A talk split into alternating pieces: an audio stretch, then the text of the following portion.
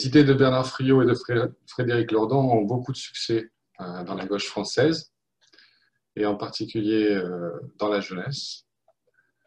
Euh, dans nos activités militantes, on rencontre souvent des jeunes qui sont influencés par ces idées. Et c'est pour cette raison que, d'ailleurs, qu'on a, on a décidé de discuter de, de ces idées à cette école nationale. L'objectif de cette discussion, c'est de comprendre quelles sont les limites de ces idées, d'un point de vue marxiste, euh, dans le but de gagner à nos idées et à notre programme euh, ceux qui, tous ceux qui, à travers Lordon et Friot, cherchent des idées révolutionnaires. Donc pour commencer, il faut bien comprendre pourquoi ces idées ont du succès. Bon, c'est très clair. Ces idées ont du succès parce qu'elles s'annoncent comme une critique radicale du système capitaliste, mais aussi comme un projet de rupture avec le capitalisme. De fait, Lordon et Friot se, réclament euh, désormais du communisme, se disent communistes. Euh, voilà. Euh, et ça change évidemment de tous ces, tous ces intellectuels de gauche qui, ces 30 dernières années, ont théorisé la possibilité d'un capitalisme social, d'un capitalisme à visage humain, solidaire, écologique, etc. C'est précisément cette radicalité affichée par Lordon et Friot qui trouve une large audience parce qu'un nombre croissant de jeunes et de travailleurs cherchent une alternative radicale au, capitalisme. donc, dans nos discussions avec, euh, avec ceux qui sont influencés par ces idées, on, doit commencer par là. On doit commencer par euh, cet objectif commun qu'on a d'en finir avec le capitalisme. Maintenant, pourquoi aborder en même temps Friot et Lordon? La question a peut-être surgi chez, certains à la vue du, titre de l'exposé. Parce que Lordon, depuis quelques années, explique son adhésion aux idées et au programme de Friot. Euh, il est vrai que Lordon critique certaines idées de Friot, et j'y reviendrai à la fin de mon exposé, mais Lordon se réclame, euh, se déclare d'accord, en gros, avec la conception du communisme de Friot, et c'est donc à ces idées-là que je consacrerai l'essentiel de, de l'exposé. Partons de la revendication la plus connue de Friot, le salaire à vie. Friot propose de lutter pour qu'un salaire à vie soit versé à toute personne dès qu'elle atteint l'âge de 18 ans, et ce, quelle que soit son activité. À l'âge de 18 ans, le montant de ce salaire serait le même pour tous, 1500 euros. Puis, tout au long de la vie, euh, chacun pourrait voir son salaire augmenter pour atteindre un maximum de 6000 euros. Ces augmentations de salaire seraient liées à différents niveaux de qualification, et ce sont des jurys spéciaux que Frio appelle des jurys de qualification, qui décideraient si vous avez atteint le niveau de qualification vous permettant de bénéficier d'une augmentation de salaire. vous commencez dans votre vie euh, à 1500, puis au bout de, je sais pas, quelques années, vous allez voir un jury de qualification, et puis le jury de qualification, il vous dit si vous avez le droit de passer à 3000, etc. Euh, et donc ici, avant de poursuivre le résumé des idées de Frio, il faut déjà faire une première remarque. Dans ses écrits, Jamais Frio ne présente ces mesures, le salaire à vie, les niveaux de qualification et les salaires correspondants, comme une première étape, comme le début d'une phase transitoire du capitalisme vers le communisme. Non. Frio nous dit et présente ces mesures comme absolument compatibles avec le communisme. Il les présente même comme des mesures fondatrices du communisme. Ainsi, dans le communisme de Frio, une partie de la société sera quatre fois plus riche qu'une autre, puisqu'une partie de la population touchera un salaire de 1500 euros et une autre, partie, et une autre 6000 euros. Et il y aura des salaires intermédiaires entre les 1500 et 6000 euros. Au passage, évidemment, les plus pauvres seront forcément les plus jeunes, puisqu'ils devront acquérir des qualifications et donc accumuler de l'expérience avant de pouvoir prétendre à une augmentation de salaire auprès des jurys de qualification. Et là, on a un premier désaccord, et pas des moindres, avec Friot. D'un point de vue marxiste, ce que propose Friot est tout ce qu'on voudra, mais ça n'est pas du communisme. Le communisme tel que Marx le concevait et tel que nous le concevons toujours, c'est une société d'abondance, une société dans laquelle le très haut niveau de développement des forces productives permettra à tous les individus de contribuer librement à la richesse sociale, mais aussi de puiser librement dans cette richesse sociale pour leur consommation personnelle. Autrement dit, la consommation individuelle ne sera plus limitée par le fait d'avoir un salaire plus ou moins important, et l'idée même d'une différence dans le pouvoir d'achat des individus aura perdu toute base matérielle. Et là, je parle du communisme tel qu'on entend, tant que les marxistes l'entendent. Alors bien sûr, les marxistes ne prétendent pas qu'on puisse arriver du jour au lendemain à une telle société. Et je reviendrai plus loin sur cette question de la phase de transition entre le capitalisme et le communisme. Mais ce qui est clair, c'est qu'on ne peut pas qualifier de communiste au sens marxiste du terme une société dans laquelle une partie de la population est quatre fois plus riche que autre. Ça, ça ne tient pas debout. Par ailleurs, on peut soupçonner que les inégalités dans le système de Frio donneraient un énorme pouvoir aux jurys de qualification et qu'avec leur énorme pouvoir viendrait fatalement le bureaucratisme et la corruption de ces jurys. On verra d'ailleurs que les jurys de qualification ne sont pas les seules institutions du système de Frio qui seraient lourdement exposées au bureaucratisme et à la corruption. Mais je reviens aux mesures que propose Frio. Comment les salaires à vie seraient-ils financés?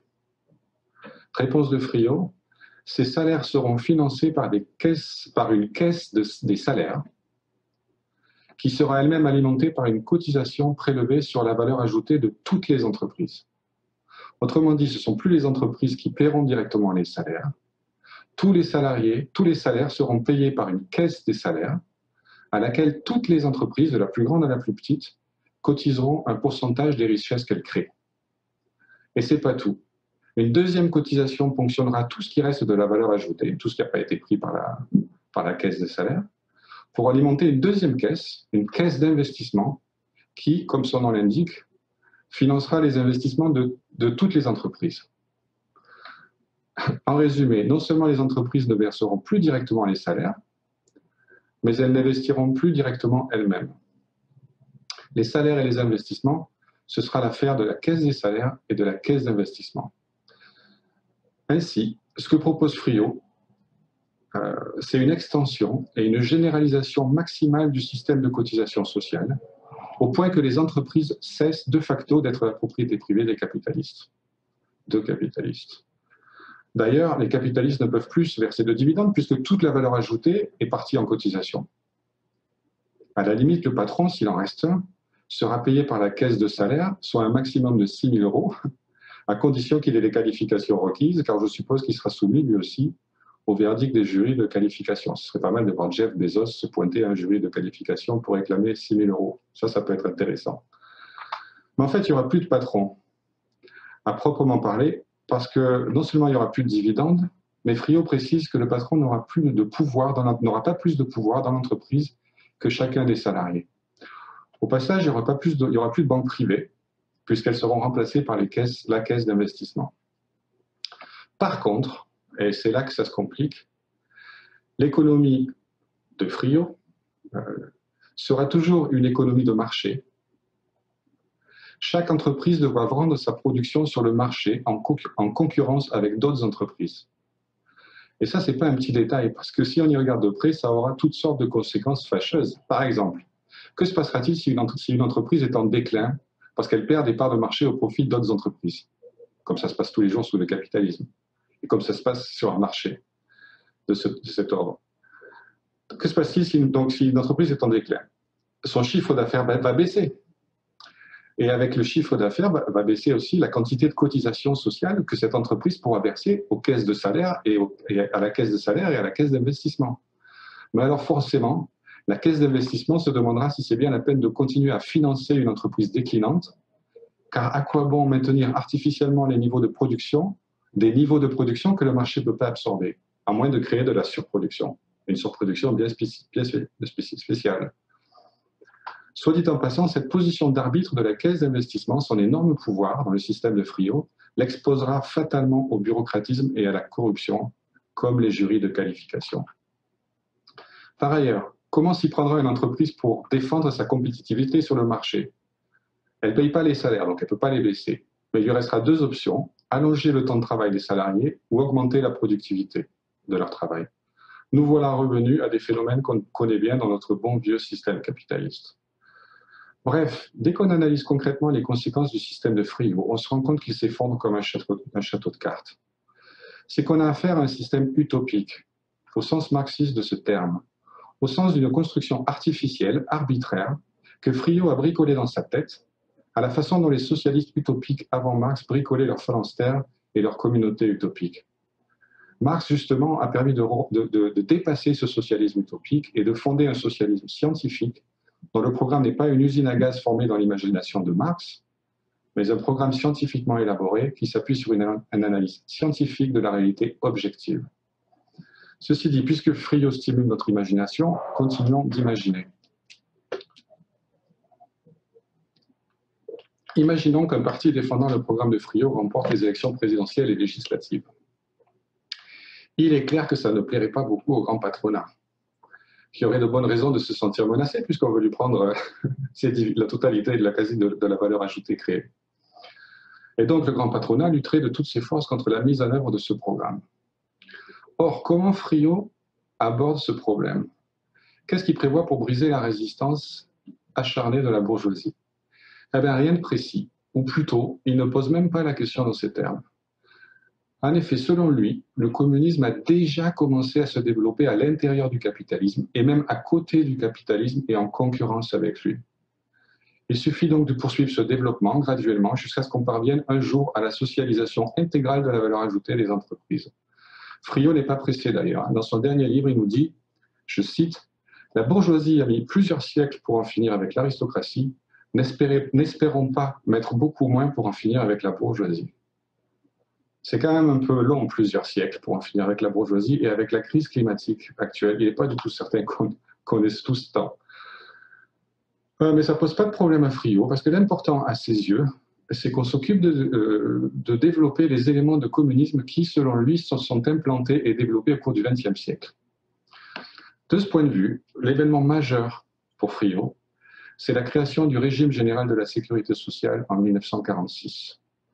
Ceci marquerait l'avènement en France d'un mode de production communiste qui coexiste avec le mode, de production capitaliste. Selon Friot, en effet, les pensions des retraités, qui sont financées par les cotisations sociales, doivent être considérées comme un salaire qui rémunère l'activité productive des retraités. Friot nous dit que les retraités travaillent que leurs pensions de retraite sont en réalité un salaire qui rémunère ce travail et que l'activité de retraité doit être considérée comme productrice d'une valeur économique nouvelle, d'une valeur non capitaliste, et Friot dit même d'une valeur communiste. Voilà la grande invention de Friot, la valeur communiste. Et il n'y a pas que les retraités qui créent de la valeur communiste, il y a aussi les fonctionnaires, les chômeurs, les parents au foyer, s'ils touchent les allocations familiales, en fait, quiconque perçoit des revenus issus des cotisations sociales. C'est la partie la plus absurde de la théorie Friot, mais c'est aussi le fondement de toute sa théorie. Par une décision purement intellectuelle, qui se déroule intégralement dans la tête de Friot, il décrète l'existence d'une valeur communiste, ce qui, d'un point de vue marxiste, est une aberration, une catégorie vide de contenu sans aucun lien avec la réalité. Friot pourtant se réclame de Marx, et on se demande à le lire s'il est malhonnête, ou s'il est simplement ignorant de ce qu'a écrit Marx au sujet de la valeur. Je rappelle, donc brièvement ce qu'expliquait Marx. Toute marchandise digne de ce nom a deux types de valeurs, une valeur d'usage et une valeur d'échange. Cette deuxième valeur, la valeur d'échange, est déterminée par la quantité de travail socialement nécessaire à la production de la marchandise. Socialement nécessaire, ça veut dire que ce qui est déterminant, ce n'est pas la quantité de travail qu'il a fallu à un producteur donné pour produire une marchandise donnée, ce qui est déterminant, c'est le temps de travail moyen qui est requis dans la société pour produire cette marchandise, compte tenu du niveau de développement de la technique à ce moment-là. Autrement dit, pour donner un exemple, si un fabricant de chaussures met deux fois plus de temps pour produire telle chaussure que la moyenne de tous les producteurs des mêmes chaussures, il ne pourra pas les vendre deux fois plus cher que les autres producteurs parce que la moitié du temps qu'il aura dépensé n'aura pas été socialement nécessaire. Maintenant, comment se vérifie la valeur d'échange des marchandises? Eh bien, elle se vérifie sur le marché lui-même, dans l'échange des marchandises. C'est toujours une vérification relative. On ne peut pas déterminer comme un absolu la valeur d'échange des marchandises, elle se détermine dans la relation à d'autres marchandises. Soit dit en passant, c'est pour ça que la théorie de la critique de Lordon, de la théorie de la valeur de Marx, se, plante complètement parce que Lordon ne perçoit pas ça. Il pense que, il dit on ne voit pas de valeur absolue dans les marchandises. Ben c'est une valeur relative. Marx l'explique en long, en large, en travers. Et c'est le système capitaliste qui a généralisé la production marchande.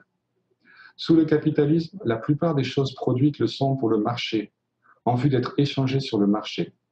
Or, quand tout se passe bien pour les, pour les capitalistes, Une fraction de la valeur d'échange de chaque marchandise consiste en plus-value, en profit.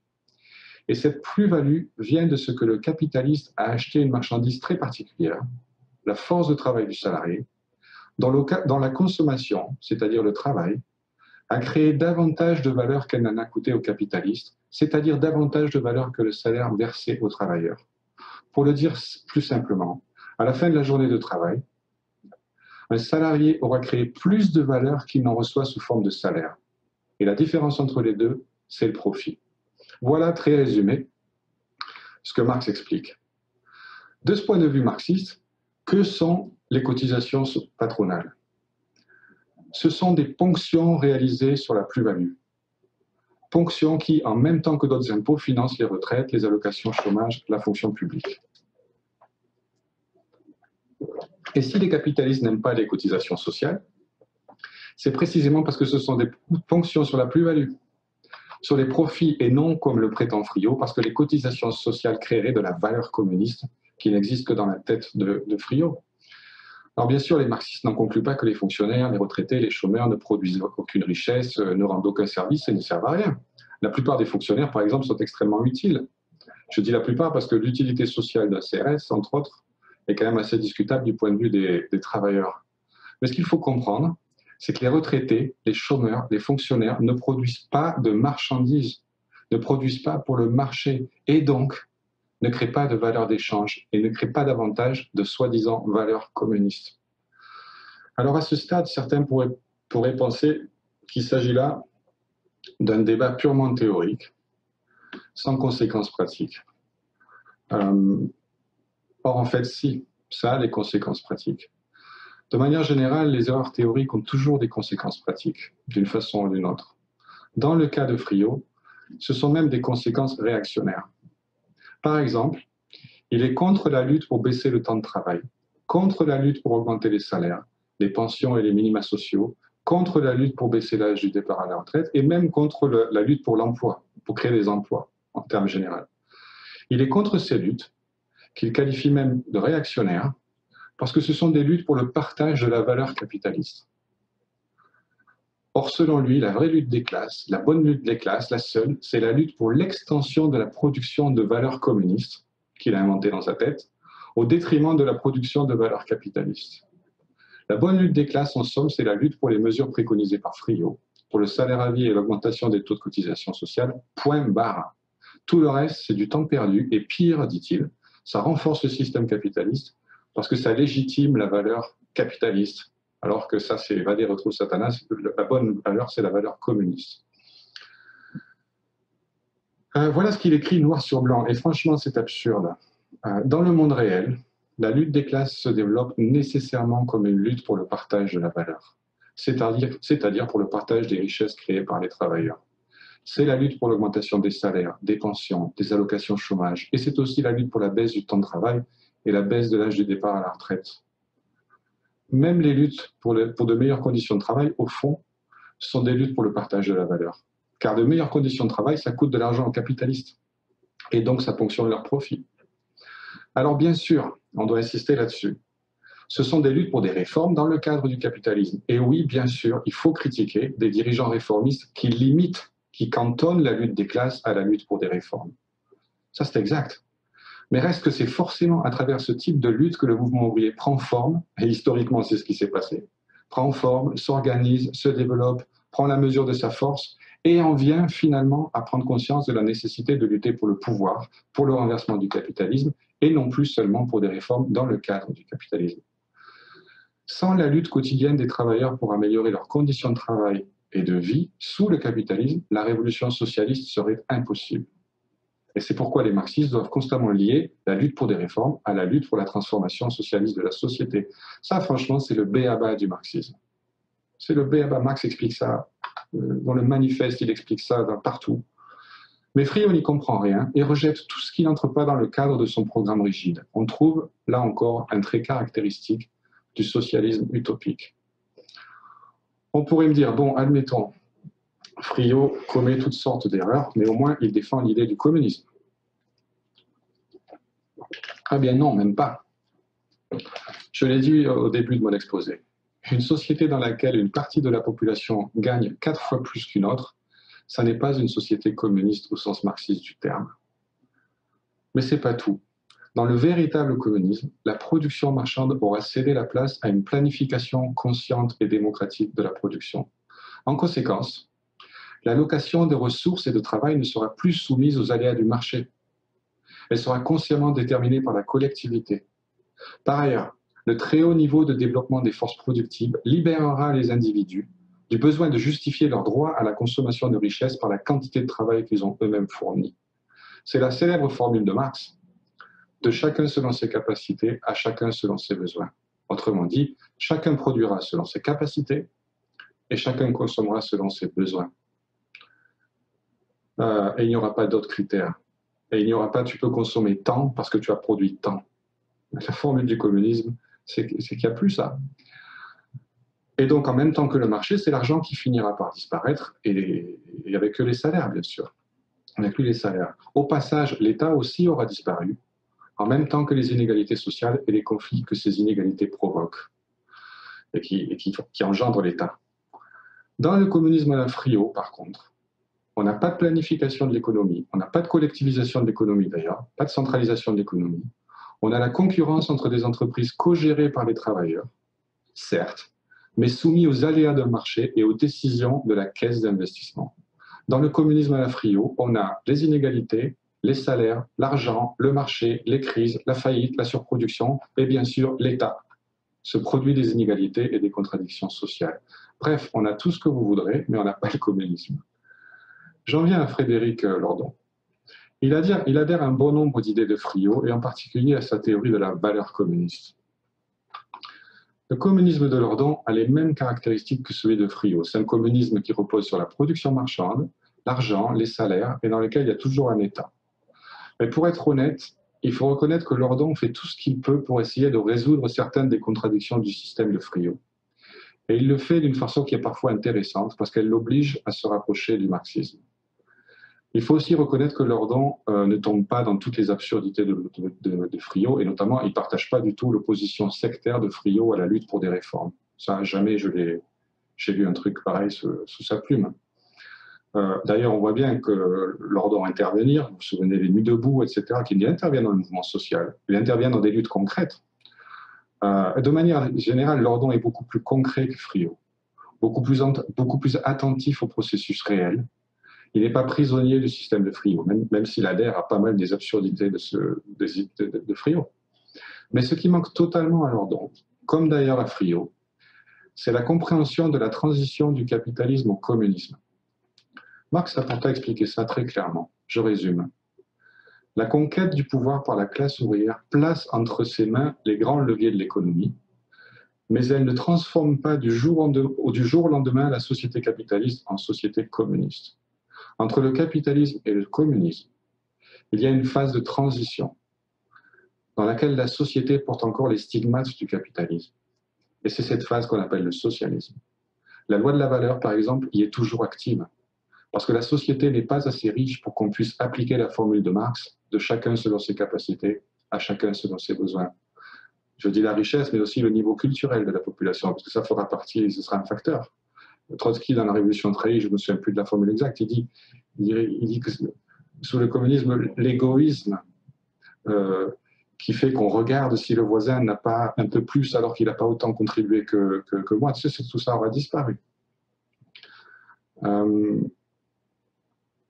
il y aura donc encore de l'argent, des salaires et un marché. Je parle sous le socialisme. Euh, même si la nationalisation des moyens de production et la planification de l'économie transformeront d'emblée le rôle de l'argent et du marché. Il y aura aussi un État, mais un État ouvrier, qui est qualitativement différent de, l'État capitaliste, parce que pour la première fois de l'histoire, cet État défendra le pouvoir de la majorité et non plus le pouvoir d'une minorité. Cependant, ça c'est la phase du socialisme.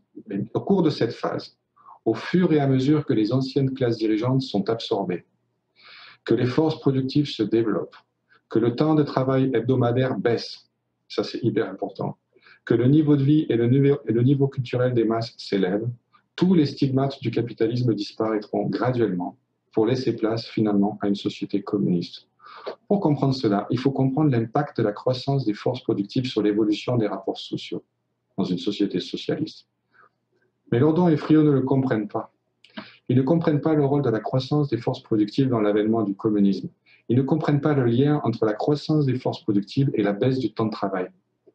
Alors que c'est seulement la baisse indéfinie du temps de travail hebdomadaire qui peut créer les, conditions matérielles d'une puissante élévation du niveau culturel des masses.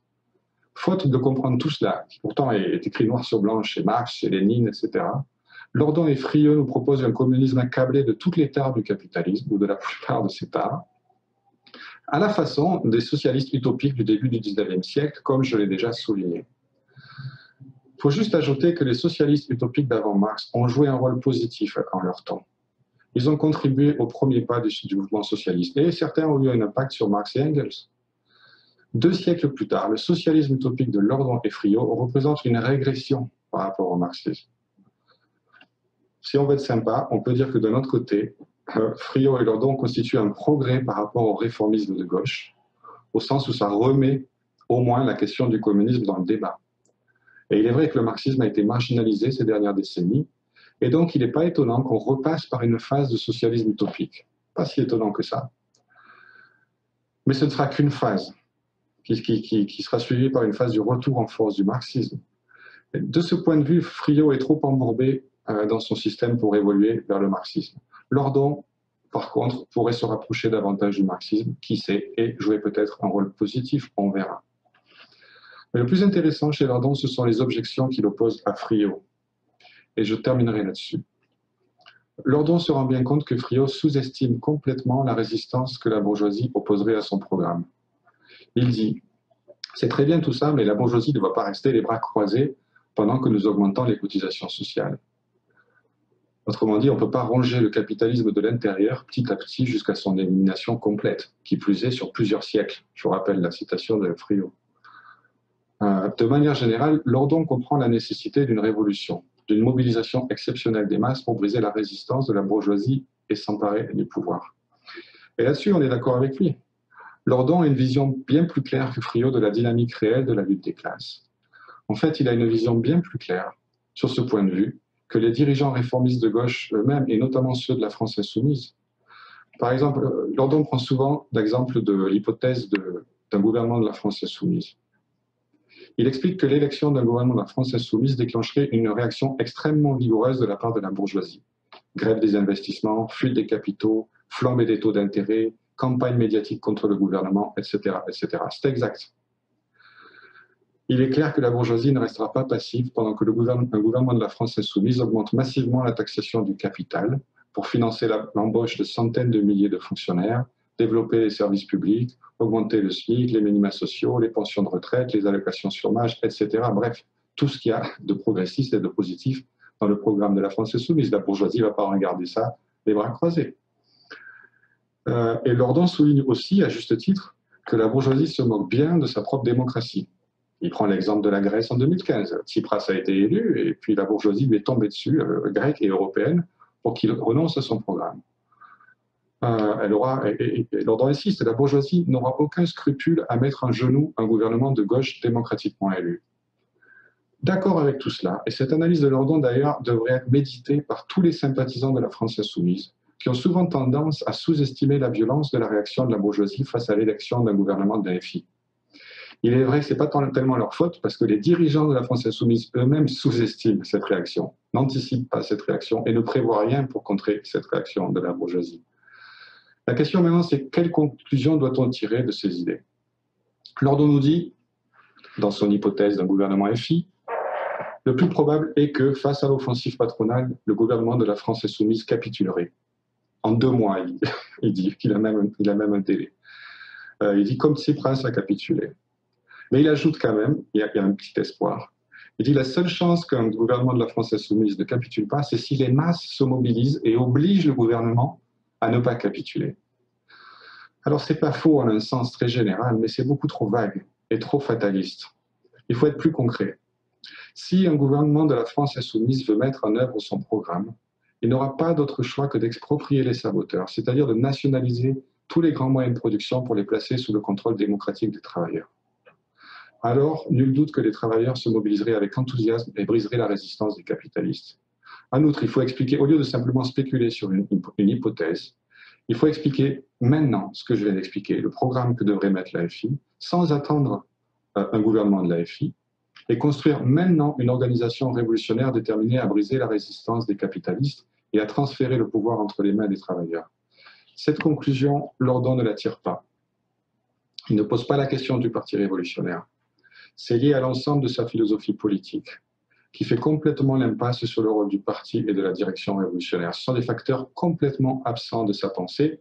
Il est vrai qu'il s'appuie essentiellement sur la philosophie de Spinoza et qui n'a pas spécialement développé grand-chose sur la question du parti révolutionnaire, même si c'était un philosophe de génie. Mais vous ne trouverez pas la théorie du parti révolutionnaire et de l'international révolutionnaire ni dans l'éthique, ni dans le traité politique, ni nulle part chez Spinoza. Pour notre part, nous comprenons le rôle euh, décisif euh, d'un parti révolutionnaire et d'une internationale révolutionnaire. C'est ce qu'on construit sur la base des idées et du programme du marxisme, et on appelle à nous rejoindre tous ceux qui veulent nous aider dans ce travail indispensable.